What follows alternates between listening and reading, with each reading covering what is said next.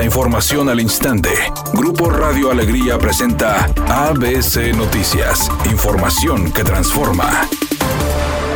En Nuevo León la situación que viven las mujeres es alarmante, reconoció la titular de la Comisión Estatal de Derechos Humanos, Olga Susana Méndez Arellano, quien indicó que tan solo desde el año 2017 suman 526 casos de muertes violentas de mujeres y niñas y en lo que va del 2022 se han registrado 1.118 presuntos delitos de violencia familiar. Previo al Día Internacional de la Mujer que se conmemorará mañana 8 de marzo, la presidenta del organismo afirmó que existe una tarea pendiente con la sociedad para brindar el respeto, derechos y seguridad que merecen las ciudadanas del Estado. Por otra parte, presentó la cartografía de Nuevo León sobre los casos de muertes violentas de mujeres, esquema que desde el 2017 es utilizado para recopilar los datos de cómo, cuándo y dónde ocurrieron los ataques, detectando casos de niñas violentadas a los tres días de nacidas hasta mujeres de 89 años. Y las cifras muestran que entre el 2017 y 2020 las muertes violentas de mujeres aumentaron 81%, al pasar de 64 a 116 casos. Además, en lo que va del 2022 se han contabilizado 25 hechos, por lo que la comisión dio aviso a los municipios para que se tomen cartas en este asunto, señalando que la ciudad con más casos es Monterrey con 116, le sigue Guadalupe con 49 y en tercer lugar Escobedo con 36. Además, la titular de la Comisión Estatal de Derechos Humanos exhortó a las familias víctimas de violencia al alzar la voz, pedir ayuda y escuchar a los menores de edad, quienes pueden ser propensos a sufrir abusos. Finalmente señaló que cifras del Secretariado Ejecutivo del Sistema Nacional de Seguridad Pública indican que Nuevo León se encuentra en el quinto lugar a nivel nacional,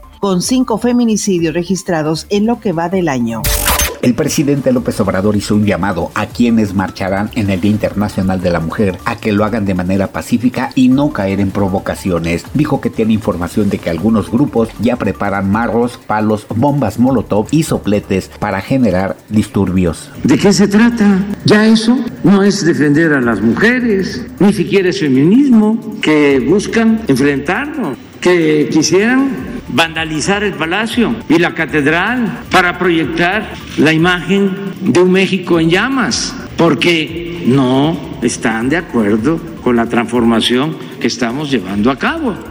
Editorial ABC con Eduardo Garza. No es la primera vez que la barbarie de las barras en el fútbol mexicano causan luto, sangre y terror en los estadios y sus alrededores. Y como siempre las autoridades y la liga dicen que van a endurecer las sanciones para que no vuelva a pasar y ahí queda. Lo del fin de semana en Querétaro es una muestra más que los inadaptados barristas no le aportan nada al fútbol, ni a los clubes ni al espectáculo, solo causan tragedias. No a las barras y sí al espectáculo familiar y castigo a los criminales que pusieron en luto al fútbol. No le apuesten ni al perdón ni al olvido. Al menos esa es mi opinión y nada más. ABC Deportes informa. En el mundo del box, el chocolatito Román González venció al mexicano Julio César Ray Martínez de una pelea que fue bastante buena, en donde los dos peleadores se dieron con todo arriba del cuadrilátero. Lamentablemente el mexicano no pudo y tristemente se trae una derrota. Batalló contra el peso, probablemente eso lo debilitó y terminó pagando arriba del ring. La actriz Verónica Castro aplaudió el trabajo de la producción y del elenco de la nueva versión de la telenovela Los ricos también lloran, que actualmente se transmite por las noches en el canal de las estrellas. Dijo que cada versión tiene su magia, que no duda que les irá increíble porque se ve a leguas que está bien hecha.